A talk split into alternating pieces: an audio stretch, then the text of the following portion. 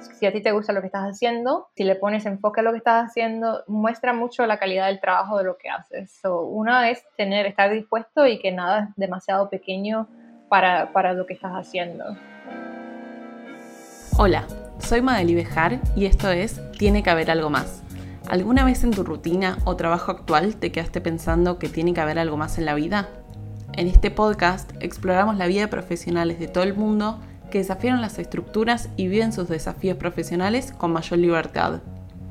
Vamos a pasar por nómades digitales, freelancers y emprendedores para entender cómo hicieron el salto y aprovechar de sus aprendizajes. Búscanos en arroba tiene que haber algo más en Instagram y en LinkedIn para ver todo el contenido que tenemos. Liz es emprendedora de Puerto Rico. Ella cofundó y es CEO de Outside. Outside, para quienes no lo conocen, es una red global de espacios de co-living para emprendedores y nómades digitales que tiene más de 30 locaciones en todo el mundo y 2.000 miembros. Con ella exploramos cómo fue su cambio de rol, el crecimiento acelerado de la compañía y las rondas de inversión lo que construyeron en los últimos años es realmente increíble. Para mí es un honor tenerla invitada. Hola Liz, bienvenida. Tiene que haber algo más. Gracias por venir hoy a charlar conmigo. Hola Magali, gracias. Qué lindo, qué lindo esta conversación. Estoy muy entusiasmada por, por tu historia. Primera invitada de Puerto Rico. Te llevará siempre ese. ¿Primera? Sí, no sabía que era la primera. han pasado muchas nacionalidades, nadie en Puerto Rico aún, así que siempre tendrás ese, ese honor con nosotros. Ah, qué bien. Representando. Liz, ¿querés contarles a quienes nos escuchan quién sos para hacerles una introducción tuya? Sí, mi nombre es Liz Ribot y yo soy la Head of Operations de eh, la compañía Outside la compañía Outside. En, nosotros hacemos alojamientos para los trabajadores remotos. Ya llevamos varios años facilitando el estilo de la vida nómada. Y bueno, me toca, de como Head of Operations, me toca hacer un poco de todo en la compañía. Claro, sí, me imagino. Operaciones siempre es complejo, como debe pasar todo tipo de situaciones, además, con los nómadas digitales.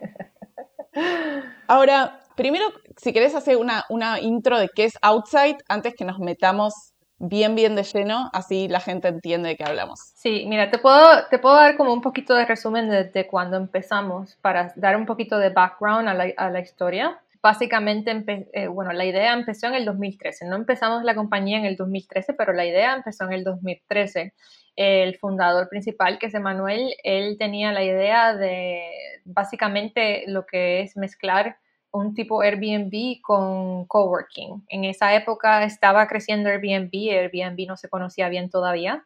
Eh, increíble que en, pocos años ha logrado lo que ha logrado, ah, porque en realidad en, el 2013 todavía Airbnb era no muy conocido. Tú, tú, le hablabas a alguien de trabajo remoto, nadie sabía lo que tú decías, todo el mundo te miraba medio extraño, medio raro. Eh, pero igual en, en, en, donde vivía Manuel, en San Francisco, él estaba trabajando en, un startup de, de, travel.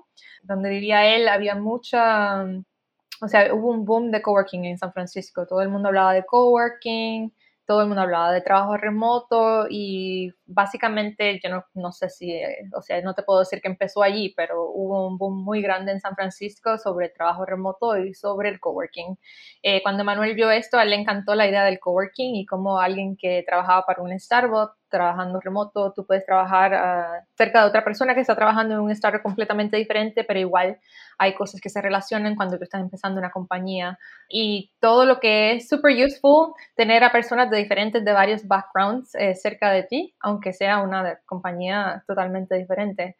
Entonces a él le encantó esta idea, pero bueno, a él también le encantaba el surf. Y bueno, no sé si sabes, pero Santa Cruz, que queda al sur de San Francisco, se conoce un montón por el surf.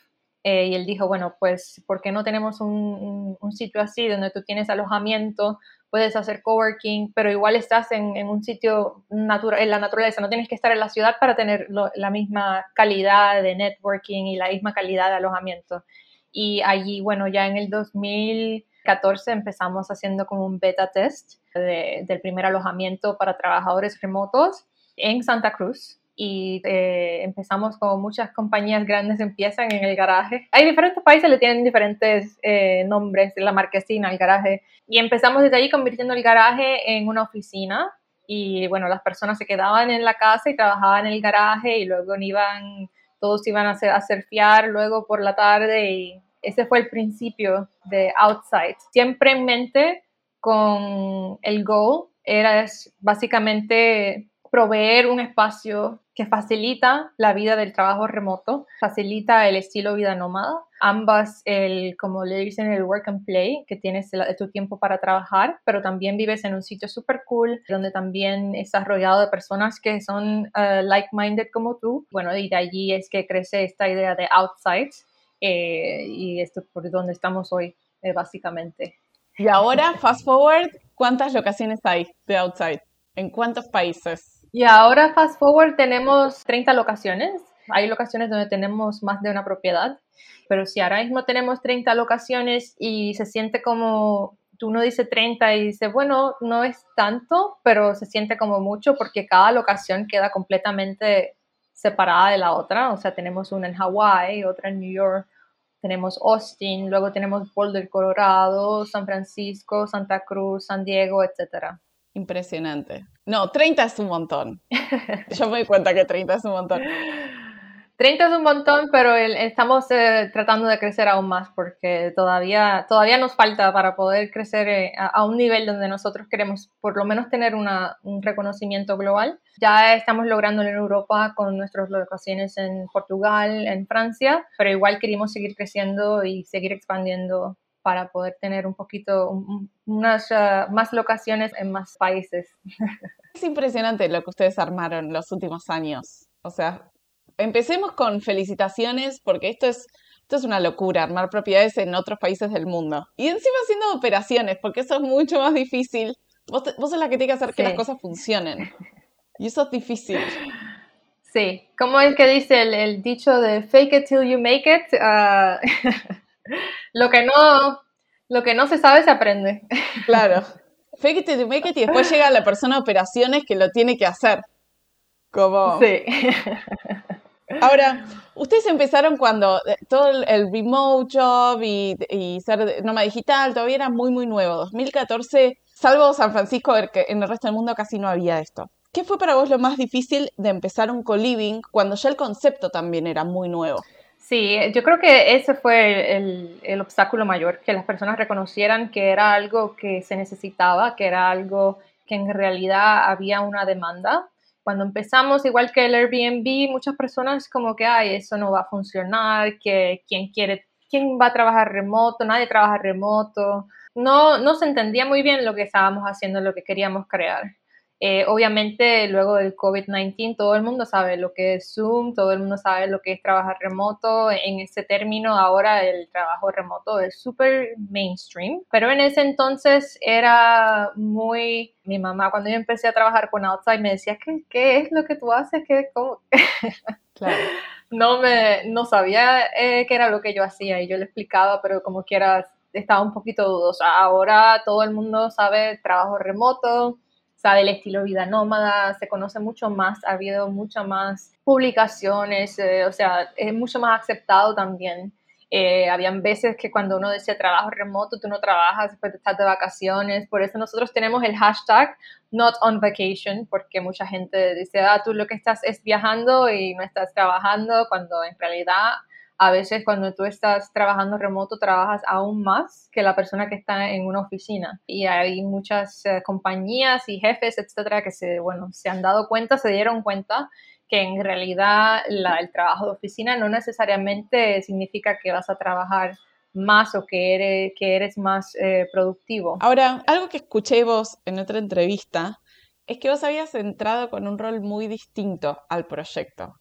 ¿Puede ser que vos empezaste como community builder? Sí, sí, yo empecé como community manager, fui la primera community manager en la locación de Santa Cruz. Empecé haciendo desde lo más mínimo de, bueno, hacía un poquito de todo, era una, era una sola locación, o sea que yo era como la única que hacía todo, hacía los bookings, hacía eh, el guest checking, hacía el finance, hacía el schedule de la limpieza, hacía de todo, absolutamente de todo.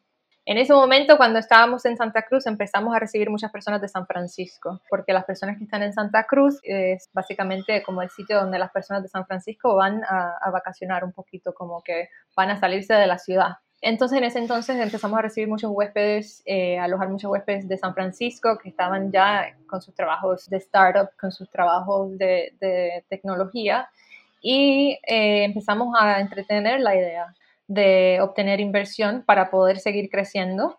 Y ahí fue que entonces entramos a un accelerator que se llama 500 Startups en, en, San Francisco, que nos ayudó mucho a entender esto de todo lo que tiene que ver con la inversión.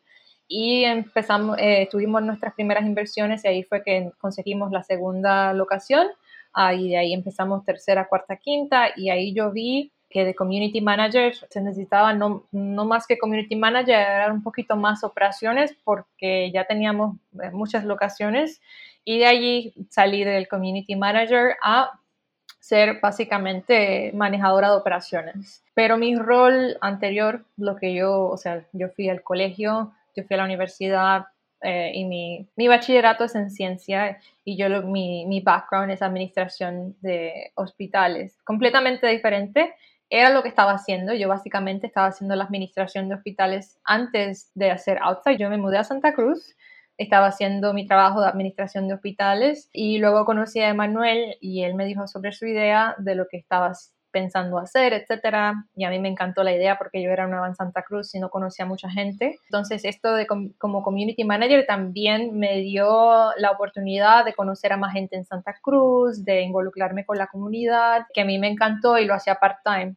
ya cuando, cuando empezamos a obtener estas, eh, estos inversores, entonces que empezamos a abrir más locaciones, yo decido dejar mi, mi trabajo de administración de hospital y me voy al full time operaciones con Outside. Eh, me parece que esta historia es interesante porque vos entraste con un rol muy chiquito y creciste un montón dentro de una startup. ¿Qué le dirías a alguien que estaría en esa posición de cómo poder hacer esa carrera o cómo poder migrar el rol una vez que ya estás adentro? Sí, uno tienes que estar dispuesto a hacer de todo.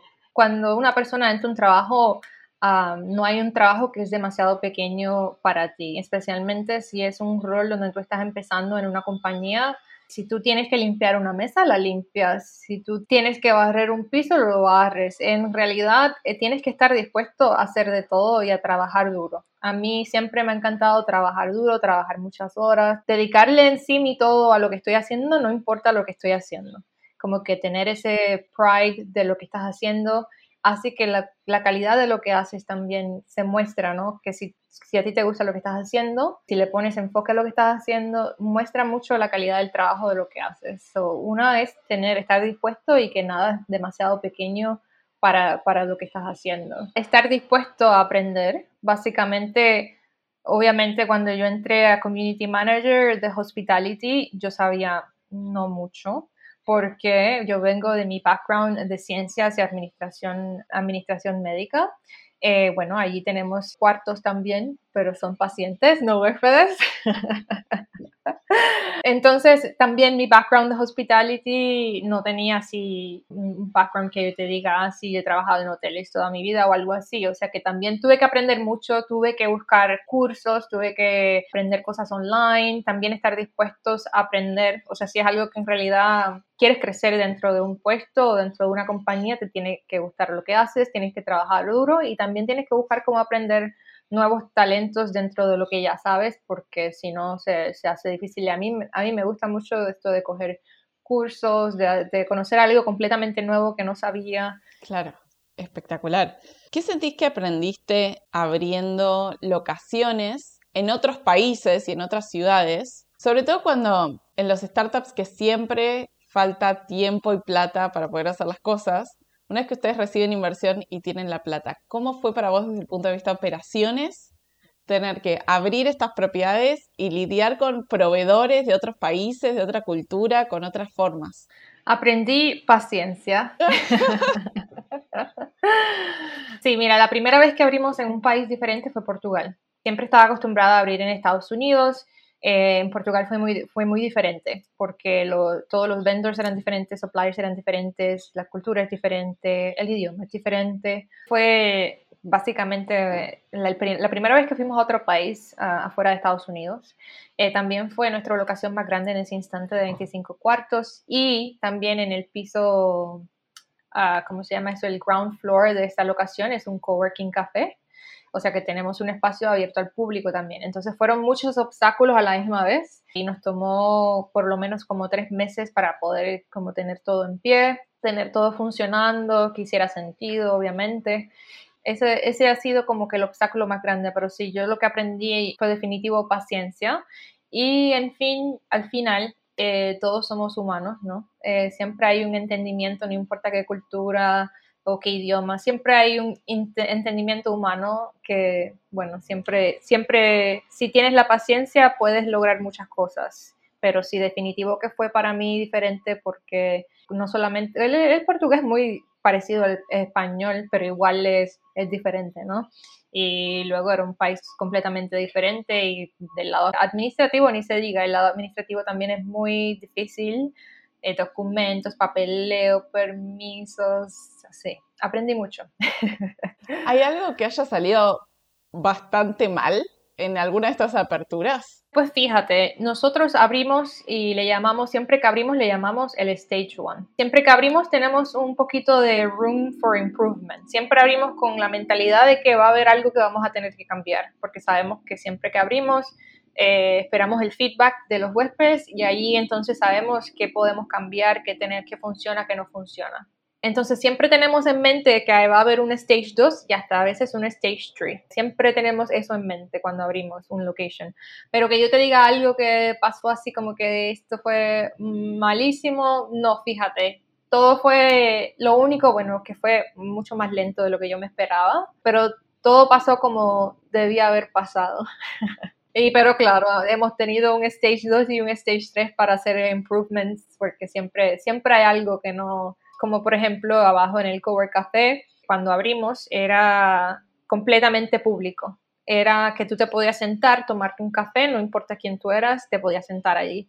Con el año, cuando pasa, eh, nos damos cuenta que en realidad para servirle más al trabajador remoto, para que tenga una mejor experiencia, deberíamos haberlo hecho privado. Y ahora está privado. Básicamente, si tú quieres entrar, usar el cowork space, tienes que pagar un pase para poder entrar, ya no es público.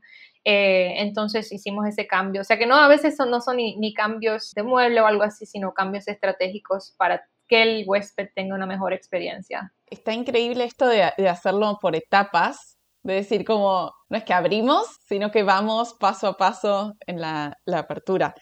¿Qué cosas crees que hicieron bien para posicionar Outside al principio? en esos primeros años?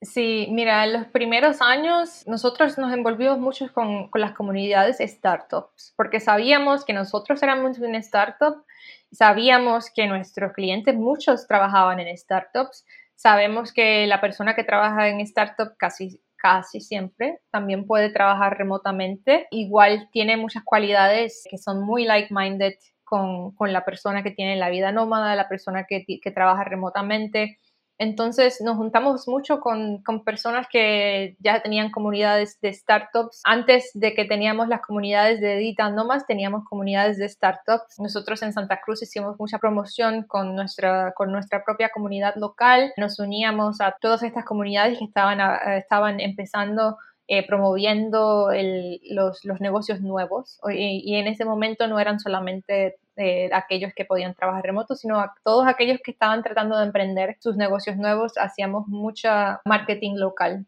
Y claro, siempre que veíamos una locación, tratábamos de contactar a todas las comunidades de startups de ese location para que el boca a boca y con la ayuda de la comunidad local no, nos ayudó mucho, nos ayudó mucho. Eso fue, bueno, antes de que empezáramos a hacer ¿no? el, el marketing que hacemos ahora, que es mucho más corporativo, de, como el Instagram, el Facebook, etcétera. Pero cuando empezamos, empezamos así con el boca a boca y con la comunidad local. Qué bien.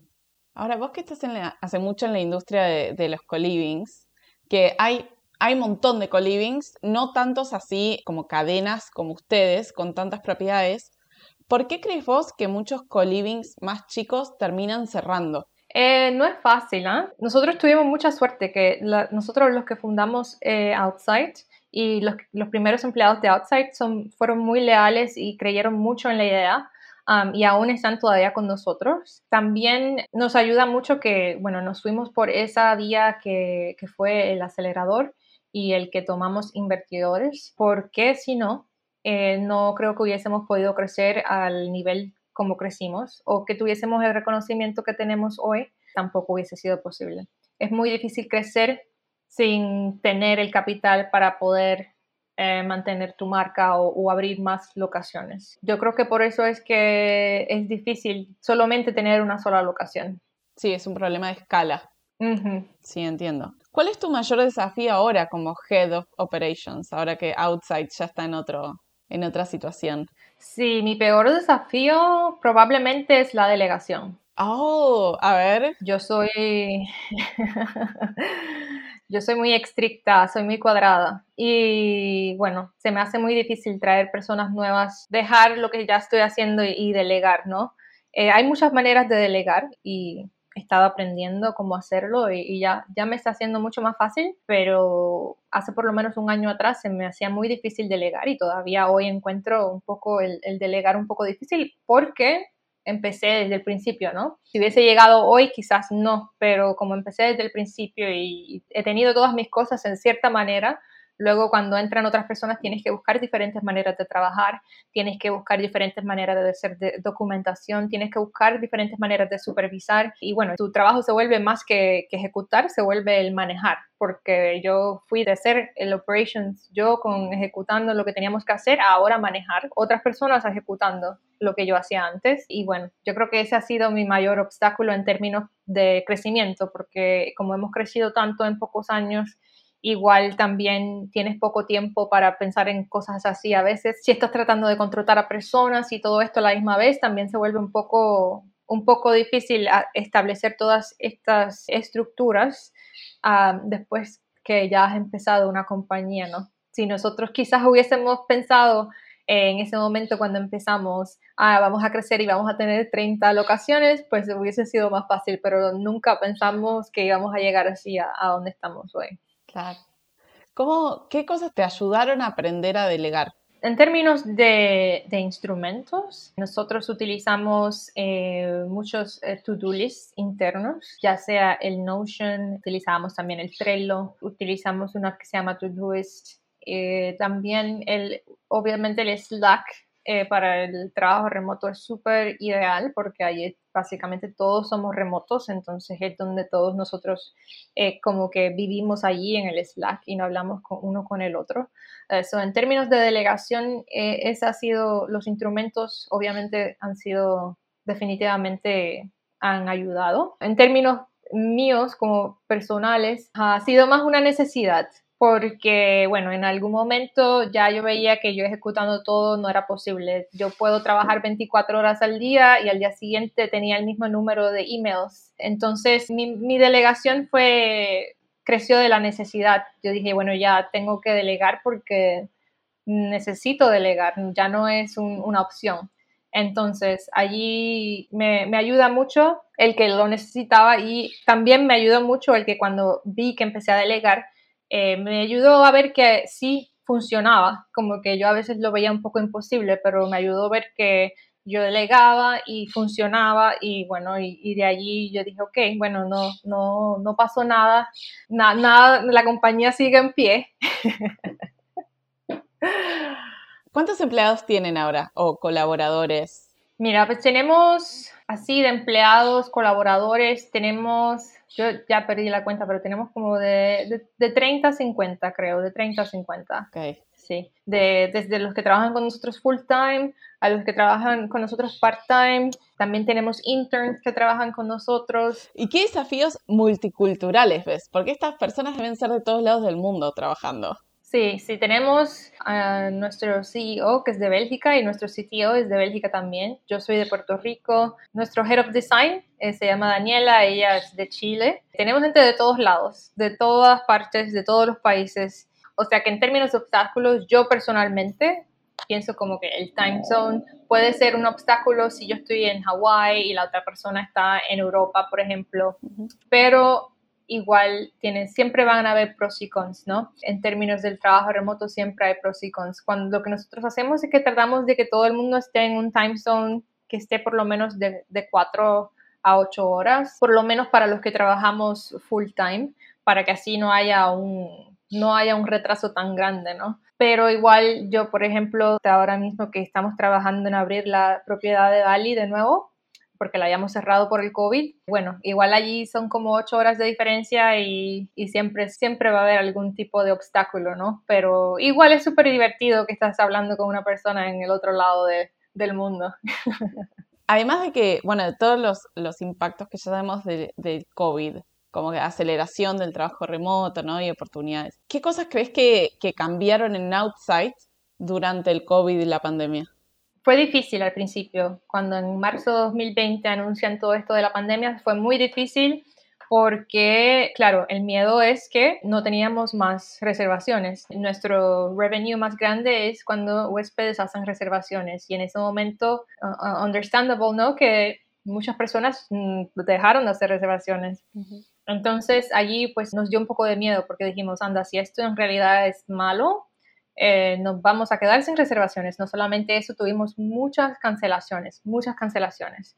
Eh, y bueno, empezamos a ver que otros startups y otras compañías similares a nosotros empezaron a caer, desafortunadamente. Nos asustó un poco, eh, pero luego tuvimos muchos supporters, nos apoyaron durante esta situación y también tuvimos muchos huéspedes que se quedaron en las locaciones, porque en realidad teníamos huéspedes que como nómadas no tenían base, no tenían a dónde ir y se quedaron en nuestras locaciones. Por siempre. Por siempre. se quedaron básicamente a vivir por todos esos meses eh, durante la pandemia con nosotros y eso también obviamente ayudó a que nuestras locaciones no estaban completamente vacías. Igual sí perdimos muchas locaciones durante el COVID tuvimos que cerrar algunas locaciones durante la pandemia. Eh, una de ellas fue nuestra locación en Brooklyn, New York, eh, desafortunadamente. En ese momento, no sé si te acuerdas, pero New York tenía un, epicentro, como Italia al principio, después New York, sí, terrible. Sí, y bueno, y nadie quería ir a New York, entonces nadie quería ir a New York, no teníamos ningún huésped yendo a New York por meses, meses y meses. Igual teníamos nosotros el tipo de, de estrategia que tenemos, nosotros no somos dueños de nuestros locations, nosotros rentamos, ¿no? Por largo plazo. Y bueno, igual teníamos que pagar renta. Todas las personas que tienen una propiedad tienen que pagar su renta durante el COVID. Y nosotros sin huéspedes se nos hizo súper difícil y tuvimos que tomar la, la decisión de dejar esta locación y no fue la única, hubieron otras que también tuvimos que dejar como sacrificio de que, bueno, no podíamos ya porque los huéspedes no, no estaban haciendo reservaciones, como dije, y las cancelaciones también nos afectaron un montón. Bueno, luego ya de eso, cuando el COVID empieza a bajar un poco y empieza la gente a viajar un poquito más, ahí vemos un, un increase, un, aumento en, en las personas que pueden trabajar remotamente por el mismo COVID, eh, porque bueno, todas las compañías dijeron, todos van a trabajar remotamente, y en ese momento vimos un aumento en personas que podían trabajar remotamente y en personas que estaban interesadas en el estilo de vida, personas que estaban interesadas en quedarse con Outside. Fue una pesadilla y luego la pesadilla también tuvo sus tuvo su lado positivo, que fue que todo el mundo empezó a trabajar remotamente, empezó a ver el estilo de vida como algo común y ya el resto sabemos que, que ya la pandemia todavía sigue ahí, pero ya, bueno, ya el, por lo menos lo que es viajar ya se ha vuelto un poco más normal, ¿no? Con las vacunas, con las restricciones, ya casi todo el mundo conoce más o menos cómo puedes viajar, cómo puedes viajar con tus precauciones, ¿no? Me generó curiosidad esto, ¿qué implica cerrar una propiedad?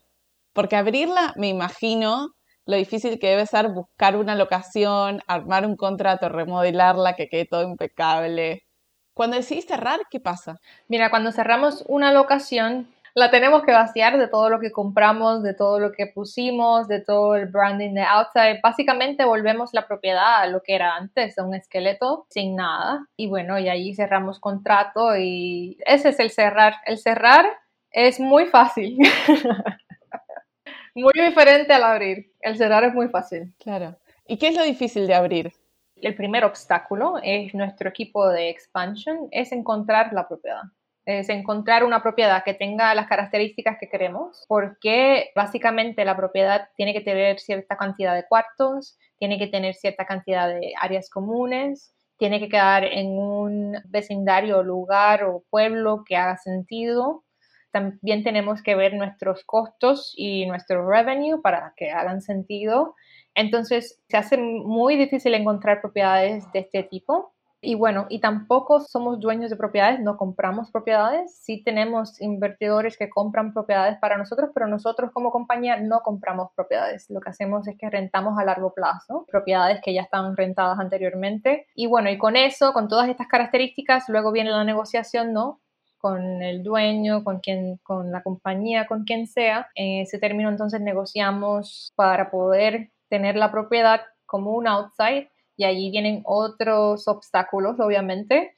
Y luego cuando ya finalmente tenemos todo básicamente listo para que sea un outside, entonces vienen los obstáculos de diseño y de operación, porque allí el, equipo de diseño ve qué es lo que hay que hacer, si hay que hacer algún tipo de renovación y el equipo de operaciones pues tiene que manejar a ver qué tipo de permisos se necesitan, si hay que mejorar el wifi, si hay que poner locks en las puertas, hay que contratar un community manager. Básicamente ese es el proceso en resumen. ¿Se vuelve más fácil con el tiempo?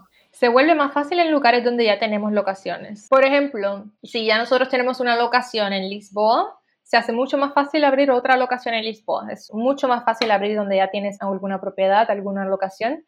Eh, se vuelve muy difícil cuando entramos a países nuevos y cuando entramos a, a lugares nuevos donde nunca hemos tenido locación pues porque, bueno, eh, de cada país, estado a estado también tienen diferentes reglas, diferentes permisos, entonces siempre es un proceso en, en, aprender y conocer cuando estás haciendo una locación nueva en un sitio nuevo, ¿no?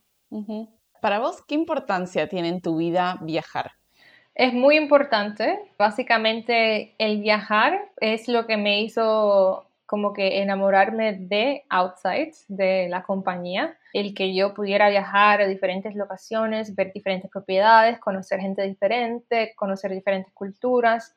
En realidad que ha sido una de las mejores cosas que he tenido de, de Outside, porque sin Outside yo no creo que hubiese podido viajar tanto o conocer tanto como conozco hoy. Entonces, está al centro de lo que hacemos, ¿no? También es lo que promovemos, promovemos el estilo de vida nómada, que promovemos que la gente viaje eh, a largo plazo, ¿no?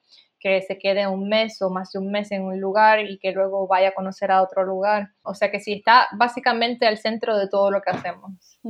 Y ahora que vos viste muchos años en Estados Unidos y acabas de volver a Puerto Rico, ¿cómo fue esa decisión? Pues mira, yo viví en Puerto Rico hasta mis 18 años y luego fui a la Universidad de Estados Unidos. Y ahí me quedé por mucho tiempo. Viví en Santa Cruz, viví en, en Encinitas y allí me quedé hasta, hasta el año pasado.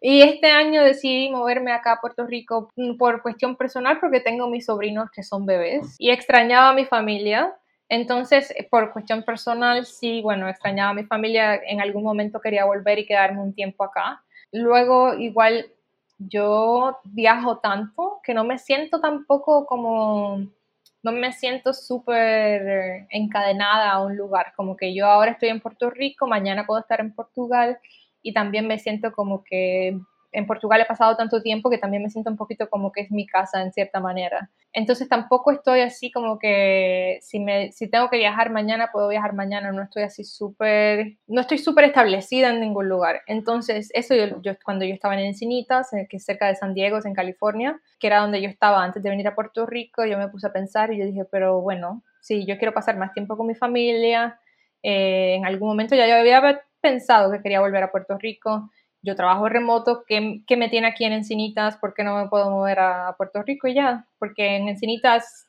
yo digo que viví allí, pero yo lo que tengo es una maleta con mis cosas, ¿no? Tampoco es que tengo así un sitio súper establecido porque siempre estoy viajando y todo lo que tengo me cabe en la maleta. Entonces, bueno, ¿qué me, qué me prohíbe el irme a vivir en Puerto Rico? Eh, y, probar a ver cómo me va y, y ver si me gusta, porque tampoco sabe. Yo, yo vengo a Puerto Rico todos los años, pero no sabía si quedarme aquí a largo plazo me iba a gustar. Y bueno, me vine y ahora mismo me estoy quedando y ya llevo cuatro meses aquí y me encanta. No sabía que lo extrañaba tanto. La cultura, ¿no? Como donde tú creces es muy diferente a cuando tú vas a otros lugares. La playa, obviamente, el, la temperatura. No, ni hablar. Y bueno, para solo los que nos escuchan, eh, y no la pueden ver ahora, liste una tabla de surf increíble acá atrás. Entonces sí, me imagino que también eso, la calidad de vida debe estar espectacular. Bueno, lo que tú no ves desde allá, a ver, desde donde tú estás, es que la tabla de surf tiene plástico, no la he abierto. ¡Ah, es nueva! Ah. ¿Cuándo la vas a estrenar? Mira, pues yo te digo, cuando yo vivía en Santa Cruz, nosotros cuando empezamos, como te conté, en el garaje, allí trabajando de la oficina desde el garaje, íbamos a surfear por la mañana antes de trabajar, así súper cool. Yo nunca me, nunca, no soy surfera, no, no surfeo así, pero en ese, en ese entonces como que lo empecé a conocer, cogí unas clases y me, me encantó. Pero luego lo dejé y como yo no soy una buena nadadora, yo dije, bueno, no me siento súper cómoda en el agua, así más en Santa Cruz, que el agua es fría, eh, las olas son bastante grandes y fuertes, entonces en ese entonces lo dejé. Pero ahora que estoy aquí, que ah, el mar es cálido, ¿no? Y me regalaron una hora que empieza a ser fea de nuevo. Pero todavía no he ido. Bien. Todavía no he podido ir. Tengo que, tengo que coger una clase para volver a, a recordar cómo es que se surfea. ¿Será como andar en bicicleta, que haces una clase y te volvés a acordar? Yo creo que sí, yo, yo tengo como las cosas básicas, yo creo que sí. Lo que a mí me da más trabajo, obviamente, es que me da, mm, es algo que me da un poco de miedo porque, como te digo, de nadar, soy mala nadadora. Y bueno, y si tú vas sola y con las olas, etcétera. Pero yo creo que en un momento, si lo haces suficientes veces, se te va y, puedes ir y está bien. Yo no soy, mi deporte es el tenis. Ah, ok. Me encanta el tenis, me encanta.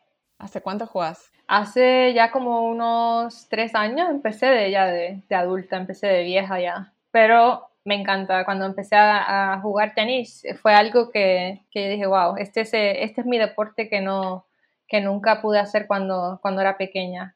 Qué linda esa sensación, ¿no? De como estar en el lugar correcto me ayuda mucho, me encanta porque es así como medio intenso y me ayuda a liberar el estrés. Claro, sí, sí, sí, perfecto, perfecto. Ahora, Liz, de todos estos cambios y todo lo que se viene con Outside en tu vida en Puerto Rico y el surf que vas a empezar a hacer, ¿qué cosas te entusiasman ahora de lo que se viene? Lo que me entusiasma en términos profesionales es que estamos abriendo, o sea, este año es el año de abrir locaciones. Eh, básicamente queremos hacer un récord de del año con más locaciones que vamos a abrir. El 2020, por obvias razones, fue un poco lento. Bueno, no poco, fue muy lento. no abrí, creo que abrimos como una o dos o tres locaciones. No tengo el número, pero fue muy lento. Entonces, en el 2021 empezamos a abrir más, eh, más locaciones. Y en el 2022 queremos hacer el récord de las más locaciones que hemos abierto. Ya tenemos muchas locaciones, también queremos abrir la locación más grande. No sabemos todavía exactamente cuál va a ser y tampoco voy a decir qué países son, pero sí hay unos muy interesantes que me encantaría visitar. Y bueno, básicamente todos en el equipo estamos eh, muy emocionados por todas estas nuevas locaciones que van a, van a, vamos a abrir ahora en el 2022. Hermoso. Liz, ¿se te ocurre un podcast y un libro para recomendarles a quienes nos escuchan? Sí, mira, pues de, yo mi tiempo eh, trabajo mucho y, y cuando escucho podcast o cuando leo un libro, eh, me gusta que sea como divertido, ¿no? Que sea algo diferente, que sea divertido, que sea algo que yo no conozco, que no... Hay mucha gente que lee libros para cómo manejar mejor a mis empleados. Pero yo como trabajo así, me enfoco tanto en el trabajo, luego cuando voy a hacer algo divertido, si es algo de podcast o un libro, me gusta que sea entretenido. Eh, en mi tiempo libre también me gusta aprender y hacer cursos. A mí me gusta, eh, ahora me estoy cogiendo un, curso con un, cogí unos cursos de masterclass que me encantaron. Luego ahora estoy cogiendo uno que se llama Outlier, es como un website nuevo que es fundado por el, la misma persona de masterclass y son cursos de universidad pero como súper, los hacen súper interesantes, como el mejor maestro que pudiste tener en la universidad. Entonces, me, ese tipo de curso así me encanta, me encanta coger ese tipo de curso eh, en mi tiempo libre, pero cuando van a libros y podcasts me gusta que sean divertidos. De libros, yo, los de los últimos que, que leí fue el Wine and War, porque es la historia del vino durante la Segunda Guerra Mundial. Básicamente me encanta el vino, me encanta la historia, entonces la combinación de los dos fue súper increíble. Y cuando leí el libro yo pensé que iba a ser aburrido, pero luego cuando lo empecé a leer me, me interesó un montón y, y, me hizo también interesarme más en el vino. A mí me encanta beber vino y me encanta conocer sobre vino, o sea que me hizo también conocer un poco más de la historia del vino. Y el otro libro que leí recientemente que me encantó es, sobre el buceo profundo, pero el buceo natural, sin, sin gas, sin nada. A mí me estuvo interesante porque nunca lo había escuchado, nunca lo había leído, no sabía nada de ese tema. Y cuando lo leí me está tan interesante estas personas que tienen una vida completamente diferente, buceando al fondo del mar, en la oscuridad, sin gas, sin nada y bueno, algunos se desmayan y está toda esta adrenalina de, bueno, me estuvo también súper interesante, fue un tema que no esperaba me iba, me iba a gustar y en realidad se lee súper bien y está súper interesante. ¿Pero cuánto tiempo aguantan la respiración estas personas? Yo creo que la, aguantan la respiración como unos como de 3 a 5 minutos o algo así, no sé. Lo que pasa es que cuando vas a lo profundo, la presión en los pulmones es tanta que es por eso es que se torna tan peligroso, no solamente porque están aguantando la respiración, pero porque la presión de cuando bajan es tan eh, increíble que bueno, que bueno, puede causar hasta la muerte cuando si no sabes cómo subir, luego para atrás puedes puede causar muchos problemas, pero estas personas están entrenadas y, están súper, ellos dedican su vida a, a, este deep dive que me estuvo muy interesante. Sí, suena increíble. Algo, porque es algo que yo nunca haría en mi vida, nunca. Eh, y bueno, y de podcast, hay un podcast que ya va como un año, lo empecé a escuchar cuando estaba en, en, durante el COVID y se llama Dark History, Historia Oscura. Básicamente es un podcast sobre la historia que no te enseñan en la escuela. En la escuela, cuando tú vas en los libros, todo te lo pintan rosa, ¿no? Eh, y bueno, y cuando tú vienes a ver, hay muchas cosas que no te enseñan que pasaron en la historia, que pasaron y tú no sabías nada. El, último que salió fue de cómo Estados Unidos robó a Hawái. Claro, ahí va.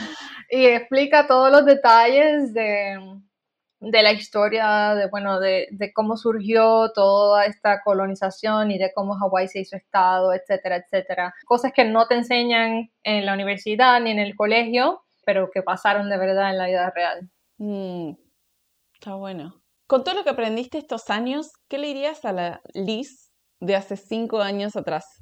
Le diría a la, a la Liz de hace cinco años, le diría que tuviera más confianza en, en su propio pensar, en, en su propia opinión, a veces cuando yo empecé había muchas opiniones de muchas diferentes personas y me costaba un poco tener confianza en lo que yo pensaba que estaba bien. Pues porque, como te dije, al principio yo mi experiencia de hospitality era poca y hay muchas veces que tú piensas que otras personas saben más que tú, pero hay muchas veces que sí tú tienes que escuchar tu, propio, tu propia intuición. Tienes que, que también, no solamente que otra persona te diga, pero que también tienes que pensar en tu propia intuición y si tú piensas que algo está bien o que algo está mal, es súper bueno también tener advisors, ¿no? Que también es súper bueno, pero es como tener e-, es, ese, tener el conocimiento de saber cuando tu intuición está correcta, saber cuándo tomar el advice de otras personas y cómo tomarlo y cuándo no tomarlo. Qué difícil esta lección, es, es muy difícil esa, esa línea Sí, toda, todavía a veces, o sea, eso es un obstáculo, ¿no? De, de, toda la vida, de todo, de todo el mundo. Pero cuando se viene a, profesional de negocio, cuando tú tienes una intuición para algo, te viene el advice de, de muchas personas a la misma vez que están tratando de ayudarte, que bueno, está bien, todo el mundo que trate de ayudarte es súper bueno a la misma vez. Pero igual tienes que pensar y que tu foco, que tu idea no se desvíe por el pensamiento de otras personas. Como, como dije al principio, cuando empezamos, mucha gente decía, hay trabajo remoto, ese es un niche, nadie está trabajando remoto. en realidad, ¿qué ustedes hacen con eso del trabajo remoto? Eso no va a funcionar. Habían personas que no creían mucho en lo que hacíamos y si hubiésemos pensado en eso, bueno, hubiésemos entonces terminado haciendo otra cosa o nada. Entonces sí es importante tú pensar en tu intuición y que lo que tú crees, que si te estás haciendo lo que gustas y crees en lo que estás haciendo, eh, también que, que, tengas tu propia intuición de seguir y, hacer lo que, lo que quieres hacer. Me encantó. Bien, va por ahí. ¿Se te viene a la cabeza alguna historia de algo muy bueno que haya pasado en Outside? Puede ser con, los, con el equipo, con los guests, a través de los años. En términos de una sola cosa, no, pero sí te puedo decir como que en conjunto he conocido muchas personas de diferentes backgrounds, de diferentes culturas, de diferentes trabajos. Las, nosotros en, el concepto de Outside también tenemos que hacemos actividades, ¿no? La comunidad forma mucha parte de, de lo que hacemos en Outside. Entonces, cuando tú estás quedándote en un Outside, parte de lo divertido, ¿no? Es que tienes una actividad que el community manager organiza cada semana. Y bueno, siempre que me quedo en un outside, esa es una parte súper divertida que te toca hacer una actividad con los otros huéspedes, conoces a personas de diferentes backgrounds, diferentes culturas y en conjunto, si yo pienso todos los outsides, todas las veces que me he quedado, todas las personas que he conocido, sí en realidad es súper divertido y pensar en, atrás en todas las actividades que he hecho todos los años, de, todas las veces que me he quedado en un outside con gente muy diferente, eh, ha sido una muy buena experiencia. Qué lindo. Sí, suena, suena espectacular. Liz, ¿dónde te pueden encontrar en internet para los que quieran saber más de vos?